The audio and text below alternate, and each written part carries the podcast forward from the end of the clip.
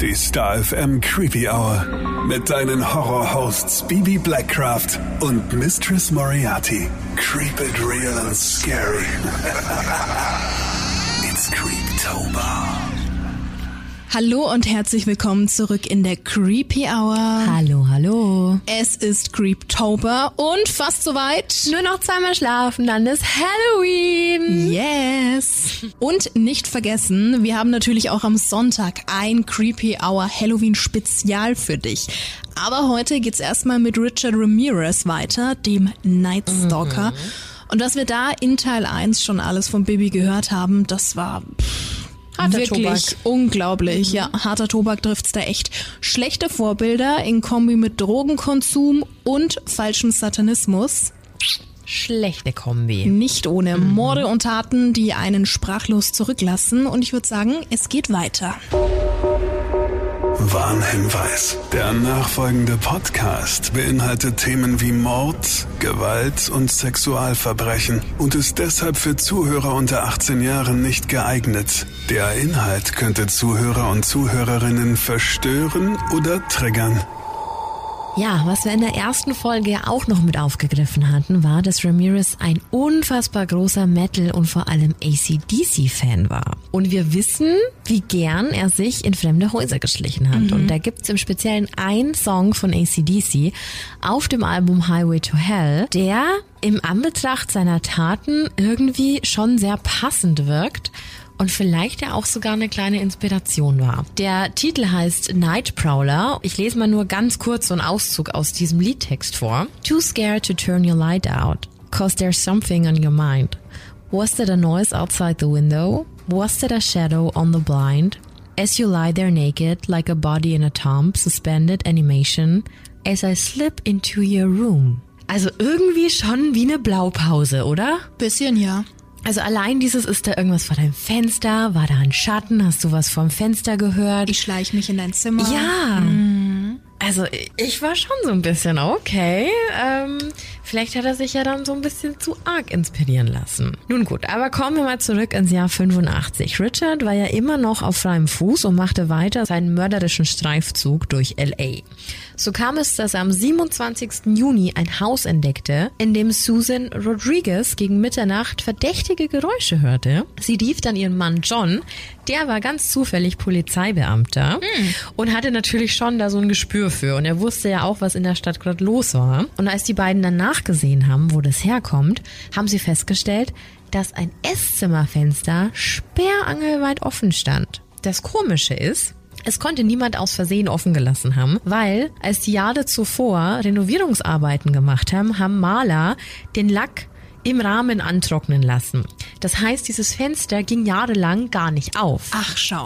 Das ging nicht auf und irgendjemand hat draußen mit Gewalt, mit Hilfe eines Schraubenziehers, das Fenster aufgestemmt. Also, dass er auch so blöd ist und genau dieses Fenster nimmt, dass er sich da so viel Arbeit gemacht hat, um da reinzukommen, hat aber alles nichts gebracht, weil er hat natürlich gehört, dass die Leute da anwesend waren. Es ging Licht an, Leute haben sich unterhalten und dann hat er natürlich das Weite gesucht.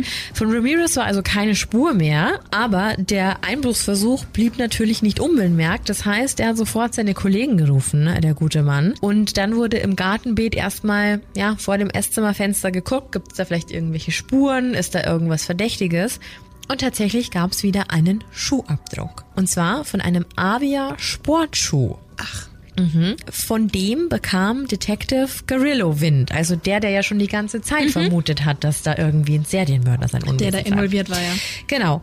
Ja, er hat diesen Abdruck quasi bekommen und er hat sich den anschauen können und es gab eine Übereinstimmung. Und während die Polizei also wieder erstmal mit allem Aufnehmen beschäftigt war und mit, hey, könnte das vielleicht zusammenpassen? Hier wurde ja Gott sei Dank keiner verletzt. Ja. Es war ja nur ein Hinweis, dass es derselbe Täter hätte sein können.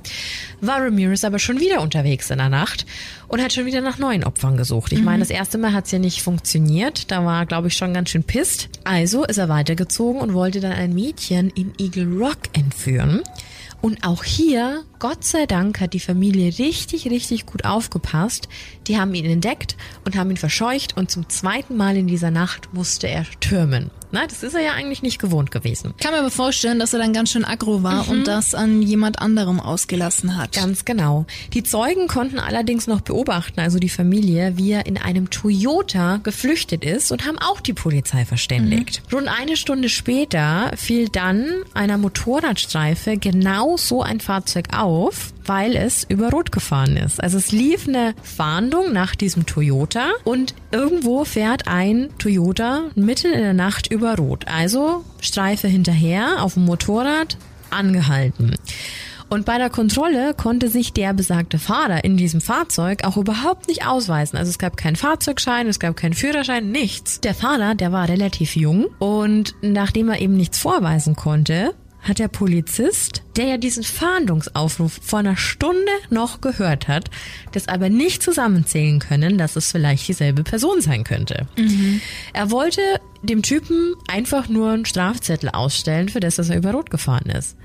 Also hier würdest du wahrscheinlich wow. mitgenommen werden, wenn du dich nicht ausweisen ja. kannst. Hat aber wirklich funktioniert. Der Cop ist zurück zu seinem Motorrad und wollte mit Überprüfung und bliblablub ein Ticket ausstellen. Dieses Zeitfenster hat Ramirez, der natürlich super nervös war, ich meine, da stand jetzt sehr viel auf dem Spiel für ihn, mhm. ausgenutzt und ist weggelaufen. Davor hat er es aber tatsächlich noch geschafft, ein Pentagramm auf die verdreckte Motorhaube des Toyotas zu malen. Einfach nur mit dem Finger, weißt du, so schnell Was? hingekritzelt. Und der Polizist hat natürlich dann auch versucht, die Verfolgung aufzunehmen, aber hat ihn echt verloren. Ey, Digga, du hast ein Motorrad, weißt du? So, aber er hat ihn verloren. Boah, das ist schon ärgerlich, ne? Ja, also ist der Polizist dann zurück zu diesem Toyota, um halt vielleicht festzustellen, vielleicht weiß man ja doch, wer das war, vielleicht gibt's eine Überprüfung. Fingerabdrücke ja, oder irgendwas. Ganz genau. Ja. Es wurde was gefunden, es wurde eine Brieftasche gefunden mit 100 Dollar in Bar, eine Visitenkarte eines Zahnarztes und ein Adressbuch mit, ja, so ungefähr sechs oder sieben Telefonnummern. Ah, oh, das ist doch schon mal was. Mehr war da aber nicht drin. Und ja, weil dieser Kopf einfach eine Vollflöte war, also anders kann man es nicht beschreiben. Vollflöte, äh, ja, auch ein schönes Wort. King ja. Ramirez halt hier auch wieder durch die Lappen. Weißt du, hätte man da einfach besser aufgepasst. Ja, aber die hätten doch... Naja, der Toyota war gestohlen. War ja nicht auf ihn angemeldet. Aber trotzdem, also das sind ja schon mal Hinweise. Eigentlich schon. Allein, allein die Visitenkarte der Zahnarztpraxis. Du haben kannst, sie verfolgt. Ah gut. Haben sie verfolgt. Bevor ich hier weiter motz, ja. Nein, nein, zu Recht. Absolut zu Recht. Am nächsten Morgen, es gibt ja immer noch Carillo, auf den war Verlass. Stimmt. Missy, auf den war Verlass. Der Held. Am nächsten Morgen hat dann äh, Detective Carillo eben von den Vorkommnissen in der Nacht erfahren und wollte sich das natürlich ansehen, aber das fiel wieder in den Zuständigkeitsbereich des LAPDs. Ernsthaft? Und das LAPD wollte nicht mit dem Sheriff's Department zusammenarbeiten. Punkt. Also ohne Diskussion. Aber so Carillo hat, wie gesagt, wirklich nicht locker gelassen, hat verstanden, um was es da geht. Ihn hat das alles nicht abgeschreckt. Also hat er wieder Kontakt aufgenommen und erzählte vom Abdruck von diesem Avia Aerobic Turnschuhs. Ne? Mhm. Ne? Also da einfach mal so, so einen Brocken hingeworfen, um vielleicht nachzuvollziehen, hey, gab's den vielleicht bei euch auch? Wie sieht's da aus? Ja, vor allem in der Wohnung, in der WG, in der Mädels-WG, da wurde doch auch der Fußabdruck ja, gefunden. Genau. Da war ja dann einfach der Ansatz von ihm so, hey, wir haben diese eine Spur, vielleicht können wir die ja irgendwie nutzen. Ne? Ja. Es waren die Schuhgröße 44, also äh, amerikanisch 11,5. Das waren alles Indizien. Vielleicht gibt's ja eine Möglichkeit. Und Carillo konnte dann Salerno, der ja damals bei den Hillside Stranglers schon mitgearbeitet hat, tatsächlich überzeugen. Also Salerno war vom LAPD, Carillo war vom Sheriff's Department. Verdammt nochmal, lass uns zusammenarbeiten. Mhm. Und er mhm. hat's wirklich geschafft.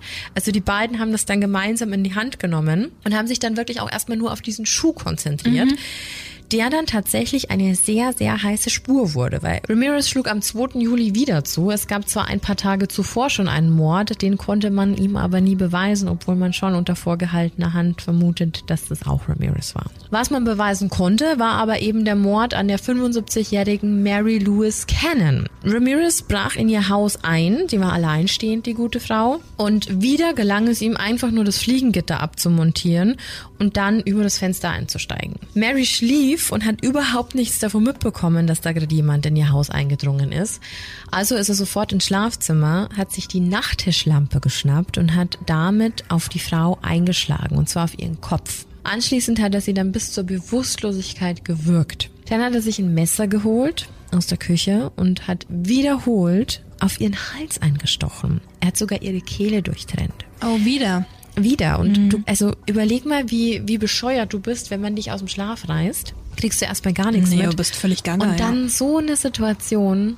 Irre. Als er dann mit dem Morden fertig war, ist er dann wieder durchs Haus gestreift, wieder auf der Suche nach Diebesgut. Und was er nicht wusste, er hinterließ wieder Spuren, und zwar im Gewebe des neu verlegten Teppiches. Ach. Und dort konnte man wieder einen Schuhabdruck erkennen. Und das Teppichstück wurde dann rausgeschnitten und ins Labor gebracht. Und zufällig gab es an diesem besagten Sportschuh, an diesem Avia Aerobic Schuh, ein Wabenmuster unten an der Sohle. Also nur damit man sich mal vorstellen kann, wie sowas aussieht. Ich habe auch mal gedacht, das sieht doch alles gleich aus, aber da gibt es sehr, sehr viele Unterschiede. Und durch diese Zusammenarbeit von Carillo und Salerno konnte man dann endlich beweisen, dass es wirklich ein Serienkiller war, der da unterwegs war. Und dann erlaubte der Vorgesetzte endlich die Ermittlungsgruppe, also so, dass halt alle Abteilungen, die eigentlich mal nicht zusammengehören, endlich mal zusammenarbeiten mhm. können. Ein sehr, sehr großer Durchbruch. Wurde auch Zeit, ne? Mhm. Am 5. Juli brach Ramirez dann in ein Haus in Sierra Madre ein und dort lebte die Familie Bennett. Er schlich durchs Haus und konzentrierte sich nur auf die 16-jährige Tochter. Mit einem reifen Montierhebel schlug er dem Mädchen mehrfach auf den Kopf. Anschließend hat er sie gewürgt mit einem Telefonkabel und dann ging er einfach wieder, ohne sein typisches Vorgehen. Er hat nichts mitgenommen, er hat sie zum Glück nicht vergewaltigt und sie hat auch überlebt, aber die war halt todestraumatisiert. Also ja, natürlich. kannst ja wahrscheinlich nie wieder in Ruhe schlafen. Und die Eltern waren gar kein Thema, nur die 16-jährige nee, Tochter. Sie. sie war das Ziel. Verrückt. Zwei Tage später dann gab es schon wieder die nächste Attacke. Diesmal durch das Fenster der 61-jährigen Joyce Nelson. Die schlief gerade auf der Couch, während der TV noch lief. Also genauso wie es schon vor ein paar Morden schon mal passiert ist. Mhm. Und die wurde aber wach, weil Ramirez ihr die Pistole an den Kopf hielt und sie an den Haaren hochzerrte. Also auch eine schöne Vorstellung, oder? Ganz schlimm. Schlimm, ja. Hm. Die Frau hat sich super stark gewehrt und Ramirez machte das ultra aggressiv, also schlimmer als er sonst schon unterwegs war. Er schlug so fest auf sie ein, dass sie halt sofort bewusstlos wurde. Dann trat er ihr so fest ins Gesicht, dass man die Abdrücke dieses Schuhs auf ihrem Gesicht erkennen konnte. Nein. Mhm. Die Verletzungen von Joyce waren so heftig, dass sie noch in der Nacht verstarb. So hart hat er auf die arme Frau eingetreten. Ja. Nachdem er alles eingesammelt hatte, was ihm wertvoll erschien, verschwand er dann aus dem Haus und brach gegen drei Uhr morgens in das nächste Haus ein. Der war ja überhaupt nicht mehr zu stoppen. Gar ne? nicht. Sein nächstes Opfer, die 63-jährige Sophie Dickman, die hat er versucht zu vergewaltigen, aber er hat keinen Hof bekommen. Also da ging nichts. Dann war er natürlich super sauer und hat sie nach Wertgegenständen gefragt. Aber nicht irgendwie, sondern er hat sie auf Satan schwören lassen. Also sie musste auf Satan schwören, dass sie nur das und das im Haus hatte. Dann hat er sie ans Bett gefesselt, alles auf den Kopf gestellt und ließ dann tatsächlich die Frau leben und ist wieder verschwunden in der Nacht. Gott sei Dank. Ja. Die konnte sich relativ schnell befreien, die Frau, und rief umgehend die Polizei. Und als man sie und auch die Leiche von Joyce fand, war klar, dass es wieder der besagte Mörder war, für den es aber zu der Zeitpunkt noch gar keinen Namen gab. Die Presse bekam natürlich auch Wind, so wie es immer ist, mhm. und war dann an dem Tatort von Joyce. Also ich bin mir ziemlich sicher, dass es wieder irgendeinen Polizisten gab, der da Informationen weitergegeben hat, weil wie, wie sollst du sonst so schnell an einem Tatort Über sein? einen Maulwurf, anders geht das nicht. Ganz genau. Also kamen die Ermittler nach der Presse erst an diesem Tatort an. Also die wurde gefunden und bis dann die Ermittler von dieser Sonderkommission da eintrafen, war die Presse schon da. Und Ganz viele hatten dann natürlich verschiedene Namen für diesen Mörder, aber einer hat sich durchgesetzt und den kennen wir eben jetzt und das war der Nightstalker. Also da hat er erst offiziell seinen Namen bekommen. Durch die Presse gab es natürlich auch wieder viele Gaffer und vermeintliche Sichtungen des Nightstalkers. Also auch das kennen wir schon. Ja, es muss ja. wieder jeder die Klappe aufreißen und mitreden. Mhm. Logo. Da sammelt sich was an, ja. Aber ein Hinweis war tatsächlich wichtiger denn je, der Schuh. Also darum hat sich immer noch alles gedreht. Es stellte sich nämlich heraus, dass der Avia Aerobic Schuh von dem Hersteller in einer sehr, sehr geringen Stückzahl produziert wurde. Ah. Also Jackpot. In ganz Los Angeles waren lediglich sechs Paar verkauft worden und nur ein Paar in besagter Größe 11,5. Nein. Das ist ein Jackpot. Mit welchem Schuh hast du das sonst? Richtig, richtig gut. Was zu diesem Zeitpunkt auch noch wichtig war, waren die Wertgegenstände bei der Polizeikontrolle in dem Toyota. Ne? Also du hast ja vorher schon so schön gesagt, also die Visitenkarte von einem Zahnarzt wäre ja auch schon mal ein Ansatz. Mhm. Und tatsächlich stellte sich daraus nach Befragungen, der Zahnarzt konnte sich an jemanden erinnern, auf dem diese Richard Ramirez Beschreibung, der ja bis zu dem Zeitpunkt auch noch keinen Namen hatte, passte. Also er weiß, her. dass ein großer Mann mit dunklen Haaren, ne, also da hat alles zusammengepasst. Schlechten, fauligen Zähnen. Genau, dass der ja. bei ihm war. Und der Mann habe bei ihm über sehr, sehr starke Zahnschmerzen geklagt und dringend eine Behandlung benötigt. Also eigentlich warteten jetzt alle darauf, dass Ramirez zu dem zurückkommt, um sich behandeln zu lassen. Und äh, dafür wurde tatsächlich auch ein Beamter abgestellt, der wirklich immer, wenn die Praxis offen hatte, davor gewartet hat, ob ein Verdächtiger kommt, in die Praxis reingeht, der Ramirez, also der dem Steckbrief quasi ähnlich sehen würde. Spannend. Und? Ja, nee. Nix. Okay. Gab nix. Allerdings hat man auch geguckt, unter welchem Namen er sich damals gemeldet hat. Und er hat sich Richard Mena genannt. Und so schlau war er schon, ne? dass ihm damals schon bewusst war, dass es vielleicht Konsequenzen haben könnte. Und hat sich da einen falschen Namen gegeben. Oder, Aber der Vorname hat gestimmt. ja, oder er wollte die Rechnung prellen, könnte auch sein. Oder so, ja.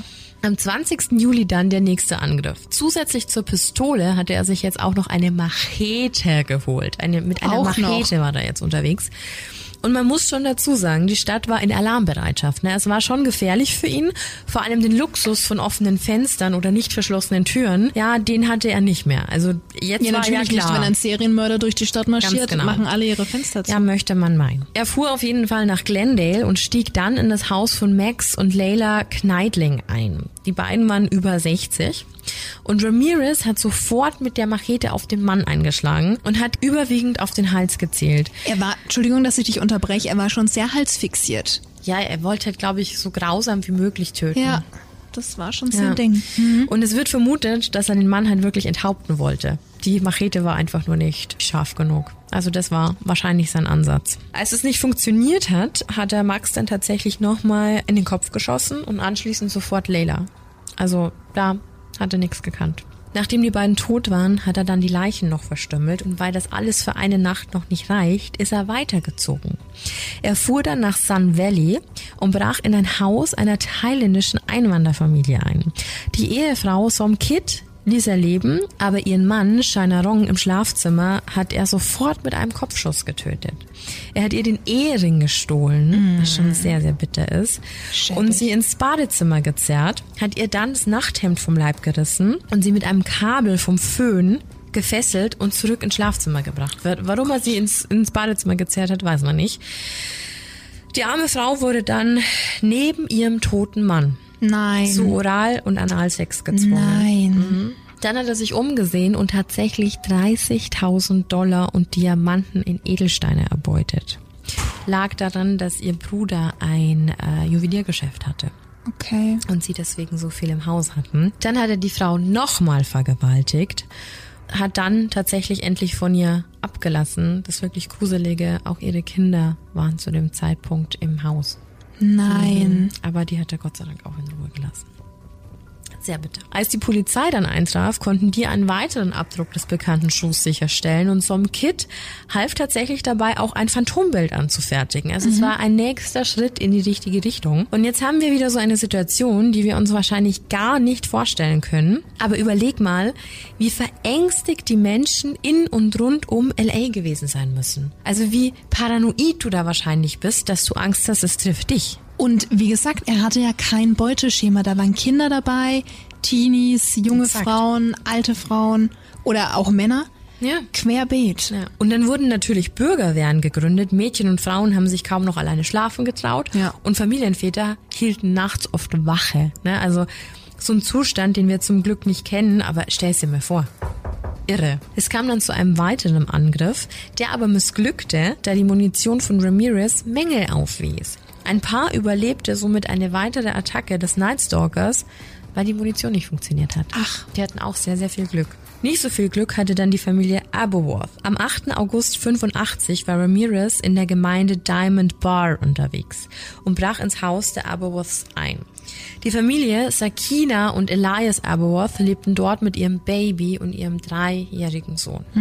Ramirez hat sofort den schlafenden Vater erschossen mit dessen eigener automatischen Waffe. Das ist auch schon ganz schön heftig. Die hat er sich eigentlich geholt, um sie Zu beschützen. um, um seine Familie zu beschützen und sich zu verteidigen. Und Das Ramirez hat ihn damit erschossen. Ja.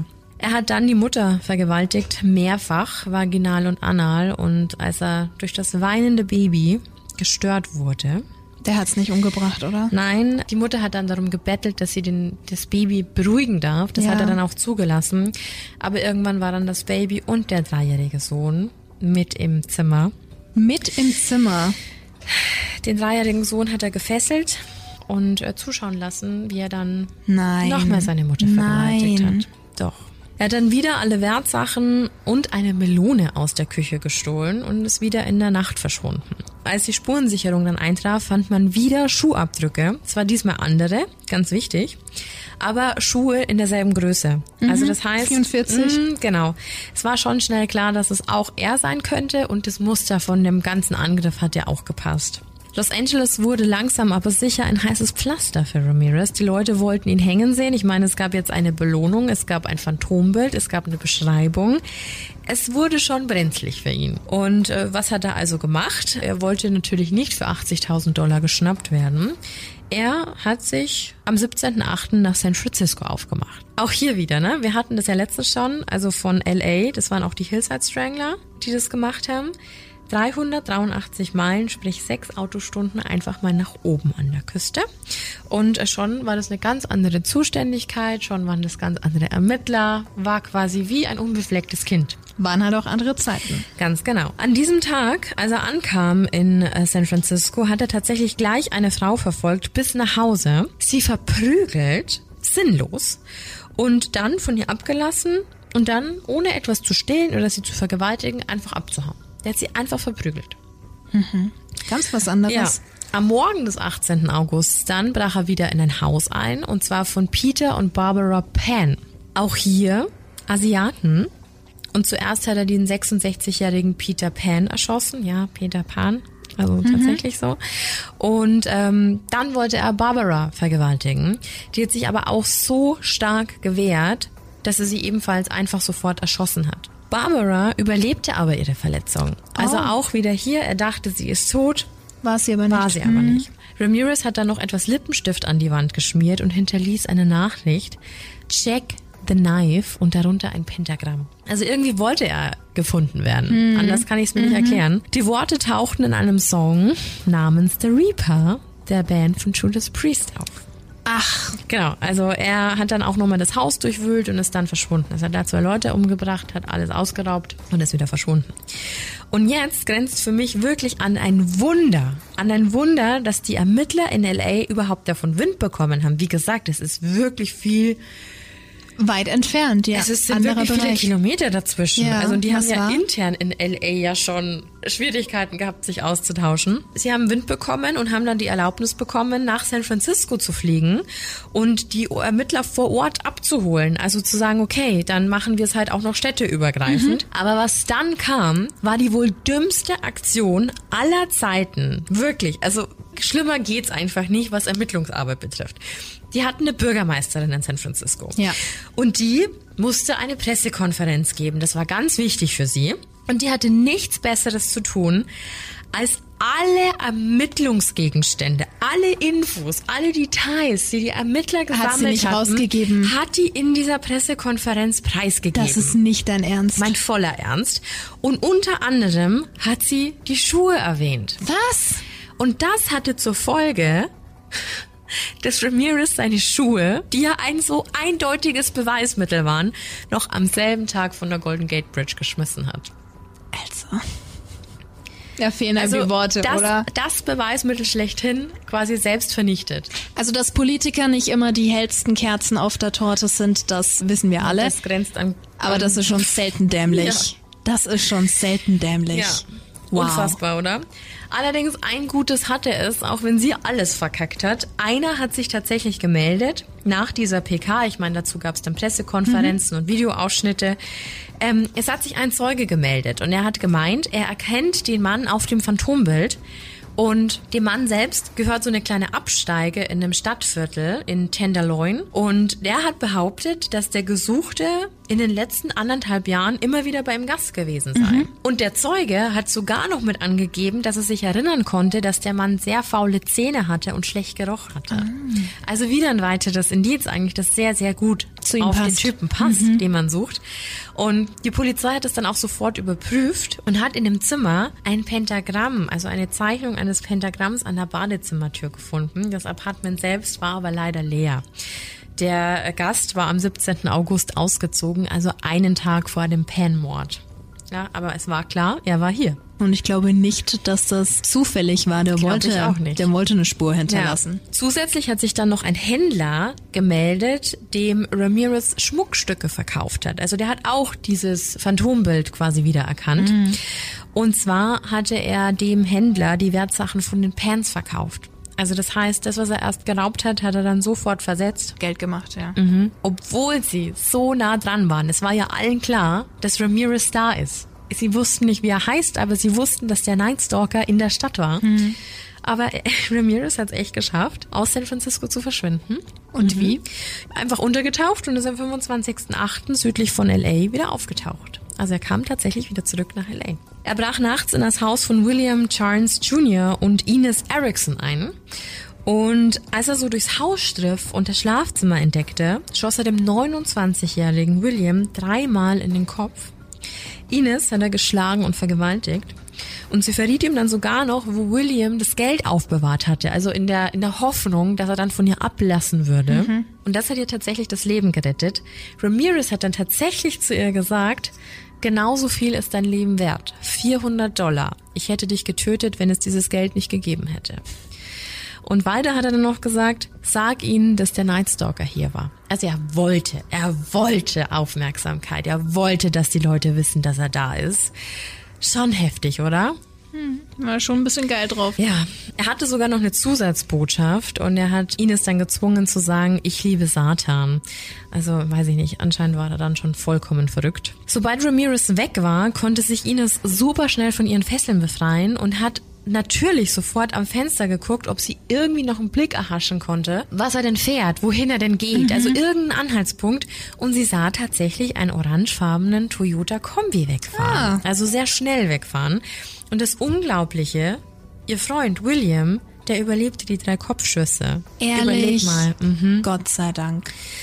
Das soll aber tatsächlich nicht das einzige Unglaubliche bleiben, denn anscheinend hat Ramirez in der Nacht schon woanders versucht einzubrechen, ist allerdings auch gescheitert, weil der Besitzer noch wach war und das alles mitbekommen hat. Also genauso wie bei der Entführung, da war jemand wach, das wurde vereitelt und er ist abgehauen. Mhm. Und auch dieser Mann war geistesgegenwärtig, lief dann zum Fenster und hat geguckt, wer da wegfährt und sieht ebenfalls ein oranges Auto wegfahren und hat sich sogar noch drei Ziffern vom Kennzeichen merken können. Die Beschreibung von diesem Fahrzeug passte zu einem vor kurzem gestohlenen Wagen. So hatten sie dann ganz, ganz schnell die komplette Nummer, also das komplette Kennzeichen. Sehr gut. Und haben tatsächlich auch den Wagen gefunden, nur leider halt ohne Ramirez irgendwie hatte er immer das Glück, äh, schon sehr noch, fix unterwegs, ja, ne? noch rauszuschlüpfen. Irgendwie kam er immer weg. Was sie im Auto aber fanden, war ein Fingerabdruck und den verglichen sie dann mit den sichergestellten Abdrücken und endlich, endlich ein Treffer, der Name Ricardo Ramirez. Jetzt endlich yes. wissen sie, wer er ist. Dann noch ein Zeugenhinweis. Es meldete sich eine Dame. Ihr Vater war Hehler. Deswegen wollte er sich nicht melden und hat quasi seine Tochter vorgeschickt.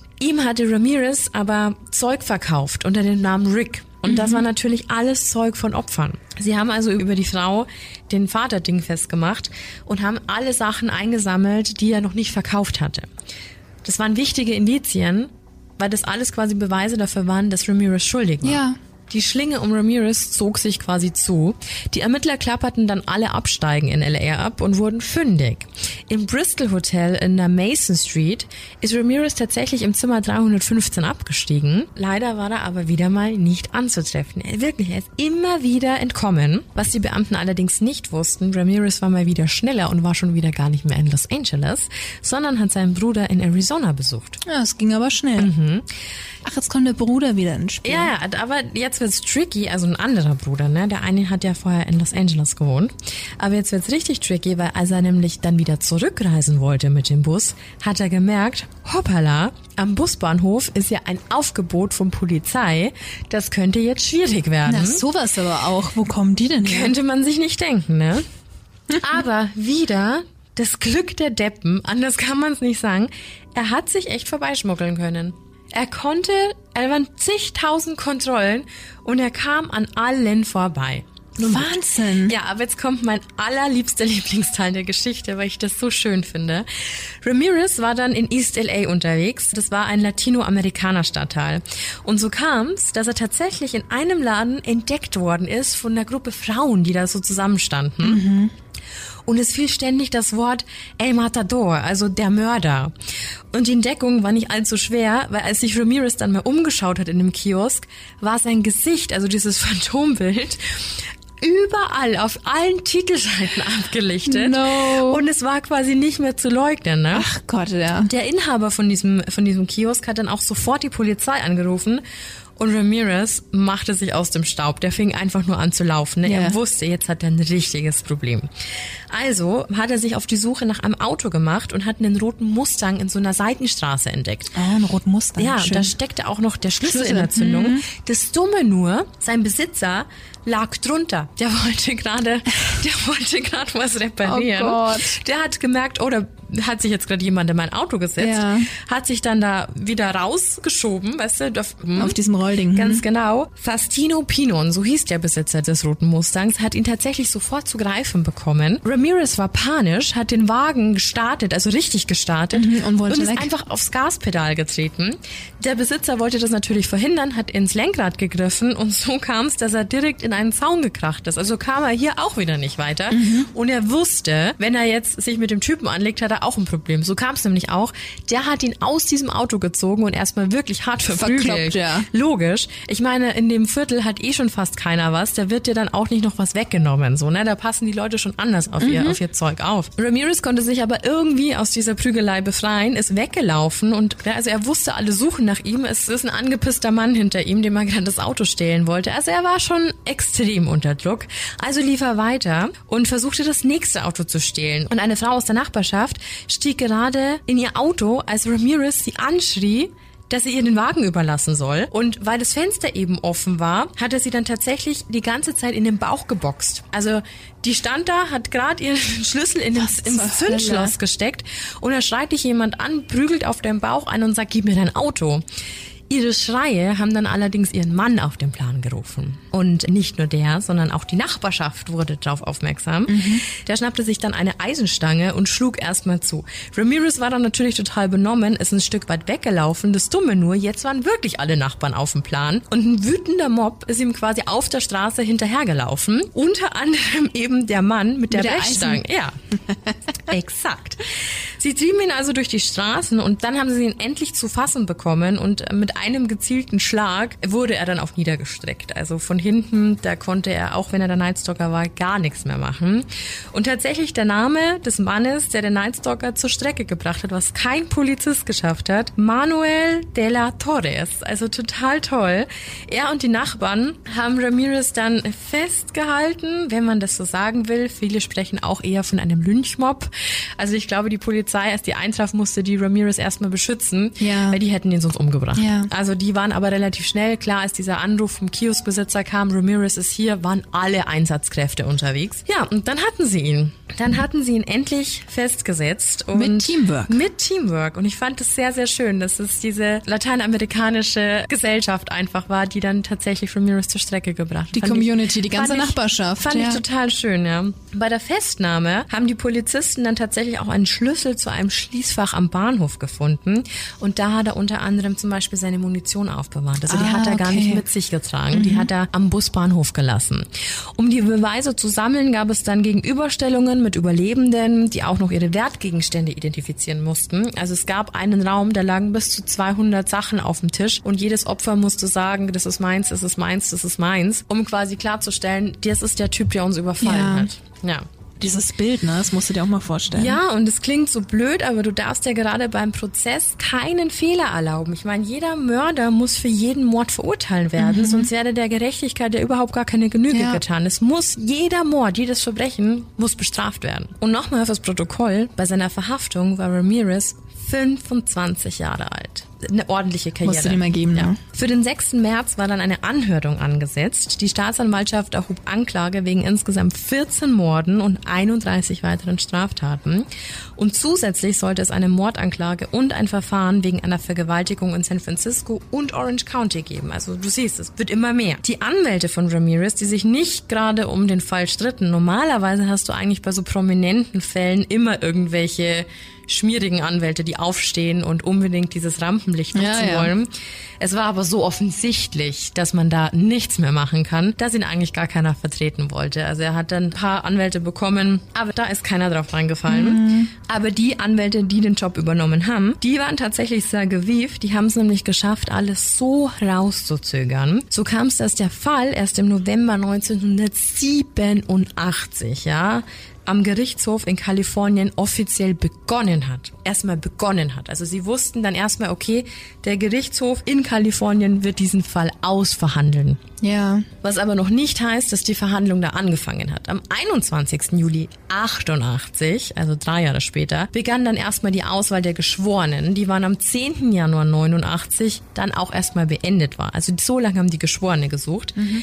Und die zwölfköpfige Jury bestand dann aus sechs Afroamerikanern, sechs Latinoamerikanern und dazu kamen noch zwölf Ersatzgeschworene. Also sehr viele Leute, die da am Prozess teilnehmen Sehr, sehr mussten. viele. Am 30. Januar 89 hat dann der Richter tatsächlich die Beweisaufnahme eröffnet. Die Ermittlungsakten selbst umfassten mehrere hunderttausende Seiten. Das muss man sich vorstellen. Ne?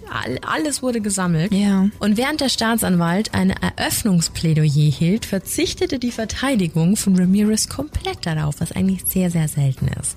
Am 14. April 89 rief die Anklage dann 137 Zeugen auf und präsentierte 521 Beweismittel. Da kommst du nicht mehr raus. Über 500 Beweismittel. Ja. Die Verteidigung begann dann mit ihrer Beweisaufnahme am 9. Mai und die Anklage zweifelte natürlich jede Aussage an. Immer mit der Begründung, dass es ja auch schon vier Jahre her war. Also bei sowas bekomme ich Puls, ne? Also selber sowas so lange rauszuziehen und dann mit der Argumentation ist ja schon vier Jahre her. Das ist das allerletzte. Furchtbar. Außerdem kam dann noch Ramirez Familie ins Spiel mhm. und sein Vater hat ihm sogar zu irgendeinem Zeitraum ein Alibi gegeben, was sich dann aber letztendlich als Falschaussage rausgestellt Ach. hat. Aber auch krass, oder? Total. Also da könnte ich meinen Sohn nicht mehr decken. Nee. Hm. Und während des ganzen Prozesses tauchten immer wieder Ramirez-Groupies auf. Also Frauen, die ihn wahnsinnig attraktiv fanden. Und das verstehe ich nicht. Ey, jetzt mal unter uns. Also klar, der war halt so Rock'n'Roll und hatte ein markantes Gesicht. Aber wenn wir jetzt mal rein aufs Äußere gehen, ja, auch über alles andere will ich kein weiteres Wort verlieren. Die Zähne, hast du mal gesehen, welchen Verhau der im Maul hatte? Ja, ja. Also, also ja, das hast du schön gesagt. Ja, aber ist so, weißt du? Deswegen war der ja ständig beim Zahnarzt und hatte Fäule im Mund. Und jetzt mal ehrlich, manchmal würde ich diesen Groupies echt mal gerne eine schallern, so calm your tits and get better standards. Verdammt nochmal, weißt du? So, es kann doch nicht angehen, dass der Mensch, weiß ich nicht, wen umbringt und du vergötterst den. Das ist unvorstellbar. Und wir hatten es ja auch bei Bundy so extrem. Außerdem ja. haben wir beide uns ja vorgenommen, da wirklich mal eine extra Folge drüber zu machen. Was geht da im Hirn ab? Ja. Wieso kann das passieren? Also jetzt mal unabhängig, was du schon gesagt hast von diesem ganzen Rock'n'Roll-Ding, von diesem, hey, Bad Boy, Bad Boy ja, sexy, das, ja, das, das geht in eine ganz andere Richtung. Das ist ja jetzt wirklich nur unsere Meinung und jetzt mal wieder zurück zum Geschehen. Aber wie gesagt, ich verstehe es nicht. Am 26. Juli 89 sollten sich dann die Geschworenen zu einer Urteilsberatung zusammensetzen und das dauert. Wir haben es jetzt schon öfter gehört, das ging oft fix, es kann aber auch sehr lange dauern und jetzt haben wir genau so einen Fall, denn es hat ewig gedauert und so kam es, dass am 14.8., also ein Monat später, eine Geschworene nicht zum Dienst erschien und das ist schon sehr komisch, weil darauf steht ja auch die Strafe. Ne? Ja. Also der Geschworenendienst ist ja der höchste Dienst, den man in genau. den USA haben kann. Und tatsächlich wurde die gute Frau ermordet. Und jetzt lag natürlich die Vermutung sehr nahe, dass es einer der Ramirez-Groupies gewesen sein könnte. Mhm. Es kam allerdings sehr, sehr schnell raus zum, ja, glaub zum Seelenfrieden der Geschworenen. Die hatten natürlich alle super viel Angst, dass sie jetzt alle auf einer Abschlussliste standen. Verständlich. Es kam auf jeden Fall raus, dass der Mann tatsächlich die Frau umgebracht hat. Es gab da vorher schon einige Anzeichen, der Mann war immer wieder gewalttätig, aber so ganz unschuldig war Ramirez nicht. Denn der Mann wurde wenige Tage später auch gefunden. Er hat sich nach der Tat selbst umgebracht und mhm. hat in einem Brief geschrieben, dass sie sich so oft über den Ramirez-Fall gestritten haben, dass er es nicht mehr ausgehalten hat. Nein. Mhm. Wow. Also ein weiteres Opfer von Ramirez. Interessant. Ja. Und natürlich sprangen die Verteidiger von Ramirez auf den Umstand einer toten Geschworenen total an und haben natürlich versucht, diese ganze Urteilsfindung nochmal zu ziehen und zu schieben. Aber zum Glück hat sich da der Richter auch nicht erweichen lassen. Und tatsächlich hat es zwei Monate gedauert, also wirklich zwei Monate, bis die Jury dann einstimmig zu einem Urteil kam. Und das lautete, Ramirez war in allen 43 Anklagepunkten schuldig. Mhm. Und die setzen sich aus den Punkten zusammen. 13 Morde, fünf Mordversuche, elf Vergewaltigungen und 14 Einbruchsdiebstähle. Für 19 Anklagepunkte forderte die Jury die Todesstrafe. Also da kam einiges zusammen. Im Gericht selbst machte Ramirez immer wieder satanische Handbewegungen und einmal, ich glaube, das ist auch das berühmteste Bild von ihm, hat er sich ein Pentagramm in die Handfläche gemalt ja. und hat seine Handfläche in die Kamera gehalten. Deswegen ist es wenig überraschend, dass er nach dem Urteil der Geschworenen nur Evil zur Presse gesagt hat. Und äh, ja, der hatte halt ein Image. Also das hat er sich aufgebaut und das hat er bis zum bitteren Ende durchgezogen. durchgezogen. Aber er scheint da auch so ein bisschen stolz drauf gewesen zu sein, ne? Ich glaube auch. Er hat ja auch voll oft so Sonnenbrille und nur schwarze Kleidung ja, so an. Möchte so gern Rockstar. Ja, ja, ganz genau. Am Für 9, Arme. Ja, ganz genau. Am 9. November 89 wurde er dann offiziell 19 Mal zum Tode verurteilt. Und als er da so saß, wie gesagt, mit Sonnenbrille auf der Nase und ja, so total unbeteiligt, wirkte er echt so, als würde ihn das alles gar nichts angehen. Hm. Er hatte dann aber, so will es das Gesetz, ja noch seine letzten Worte im Gerichtssaal. Die sind auch sehr verstörend. Also er meinte, I am beyond good and evil. I will be avenged. Lucifer dwells in us all. That's it. Also ich bin jenseits von Gut und Böse, ich werde gerecht werden, Lucifer lebt in uns allen. Und da kam noch ganz viel anderer Mist. Ramirez kam dann nach seiner Verurteilung nach San Quentin in den sogenannten Todestrakt. Damals war er knapp 30 Jahre alt. Aber was klar war, wir wissen, es geht alles total langsam mit der Todesstrafe. Nach Hochrechnungen, die damals mit 30 eben gemacht worden sind, wäre er eigentlich mit 70 erst hingericht, mhm. hingerichtet worden. Also das ist schon eine sehr, sehr lange Zeit. Also er hatte viel Zeit im Knast und die hat er genutzt. Zum Beispiel zum Heiraten. Richtig gehört. Und wen? Die Groupies gab's ja immer noch, äh, aber die Frau, die er da geheiratet hat, die war in seinem Alter und die war echt auch alles andere als dumm. Doreen Lyon hat die geheißen und die war freischaffende Journalistin mit einem Hochschulabschluss. Und am 3.10.1996 hat er sie nach 75 Briefen, die die beiden ausgetauscht haben, geheiratet. In einem Besuchssaal des Gefängnisses mit seiner Schwester, die war anwesend, Ruth, und seinem Bruder Joseph. Also die waren bei der Trauung mit dabei. Und Side Fact, Ramirez wollte keine Platinringe, weil, O-Ton, Satanisten tragen kein Gold. Weißt du Bescheid. Nach der Trauung gab es dann auch keine Alone-Time mehr. Das war's dann. Äh, Ach, gab's für nicht? immer? Nee, weil das für Todeszellenkandidaten nicht einkalkuliert ist. Ah, Die haben da kein Recht drauf. Schmusiraum. Nein. Mhm. Am 7. Juni 2013 starb Ramirez dann auf ganz natürliche Art und Weise, mhm. keine Hinrichtung. Er starb im Alter von 53 Jahren an Leberversagen. Und zu dem Zeitpunkt gab es noch nicht einmal einen angesetzten Termin für die Hinrichtung. Das musst du dir mal vorstellen. Als er dann tot war, wollte Ramirez Leiche niemand haben, weder Familie noch seine Frau. Er Ach, die Frau dann doch Die gab's immer noch, aber die wollte ihn nicht. Ja, so groß war die Liebe dann doch nicht, ne? mhm. ne? Und er ist dann im Krematorium gelandet und seine berühmtesten letzten Worte. Big deal, death comes with territory, see you in Disneyland. Also wow. so ein verstörender Mann. Die ganze Geschichte ist einfach nur verrückt. Also unabhängig davon, dass der Typ ein totaler Arsch war. Ich finde es echt hinterhältig von der Frau. Heirate den Typen und wenn er tot ist, will ich dann nicht mehr die Leiche haben oder gar nichts naja, damit zu tun haben. Ich glaube, da ist schon viel, viel Wasser die Donau runtergeflossen, weißt du, was ich meine? Da war er 30, als er die geheiratet hat. Als er gestorben ist, war er 53. Und ich meine, irgendwann kommt ja jeder mal zur Vernunft, oder? Mich wundert es nur dann, dass sie die Scheidung nie eingereicht hat. Mhm. Aber mit 30 bist du jetzt auch kein Teenager mehr, dass du nicht weißt, was du machst. Ne? Nein, natürlich nicht. Aber ich glaube, also das hast du doch bei Bundy auch gesehen. Der war doch auch mit so einer Frau dann noch liiert und die hat doch auch dann noch ein Kind von ihm bekommen, als die in Haft war, also als er in Haft war. Und die hat doch dann auch nach acht Jahren aufgegeben und hat sich scheiden lassen. Ich glaube, es braucht sehr lange, bis du verstehst, was da eigentlich passiert ist. Ich glaube, die hatte davor einfach diese komische, ich will gar nicht rosarote Brille sagen, weil die ist einfach nur Blutrote Brille. ja, das kann ich mir vorstellen, dass es dann einfach irgendwann so in dir doch hochkommt. Du vielleicht siehst, hey, das waren Opfer, das waren Eltern. Hier, weißt du, dass du so die Realität abcheckst und dann merkst, vielleicht war es doch ein Fehler, den Typen zu heiraten. Irgendwie hat's trotzdem einen komischen Beigeschmack. Ich finde die ganze Story einfach echt so strange. So strange, so ein stranger Mann. Aber Total. können wir mal kurz drüber sprechen, dass ich habe das nirgendwo gefunden. Warum spricht da niemand drüber? Sein Cousin war ja im Vietnamkrieg und dem hat er alles mit seinen 13 Jahren eingebläut.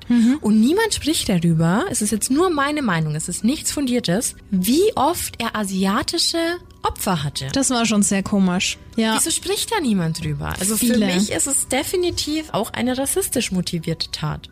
War kein Zufall. Nein, Es war kein Zufall. es waren nicht nur Asiater. Nee, aber immer wieder. Aber immer wieder, es war die thailändische Familie, es war die, waren die, war das Ehepaar aus Japan, Ja.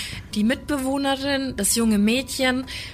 Ich finde es sehr, sehr auffällig, aber irgendwie spricht keiner drüber. Wäre zu häufig für einen Zufall. Ja. Ja, auf jeden Fall war das die Geschichte von Richard Ramirez und ich finde, die hat sehr, sehr gut in den Creeptober gepasst. Mich macht so traurig, dass er ja eigentlich tolle Eltern hatte. Ja. Ne? Ich glaube, der hat seine Mutter auch ganz, ganz arg das Herz gebrochen. Die hat sich bestimmt tausend Vorwürfe gemacht. Aber da steckst du nicht drin. Ja, natürlich. Denkst du dir, was habe ich falsch gemacht, ne? Dass mein Kind so ändert. Und wenn du dir überlegst, was da alles mit reingespielt hat, Ja. ne? also Radioaktivität, dann Dämpfe, Chemikalien, dann dieser Schlag auf den Kopf zweimal in der Adoleszenzphase. Wer weiß. Dann diese extreme Beeinflussung durch, Durch Küsse und Bruder und das noch Genau. während, während der Pubertät. Ganz ne? genau. Gerade in dieser Zeit festigt sich ja vieles. Das ist schon ah, und wer gefährliche weiß, Kombi. Wer weiß, ob das vielleicht auch anders ausgehen hätte können. Weiß man nicht. Traurig, traurig, traurig. Ja, Aber sehr spannend und sehr gut erzählt. Vielen Dank, Bibi. Gerne. Das waren viele Infos. Ja. ich bin auch ein bisschen heiser jetzt.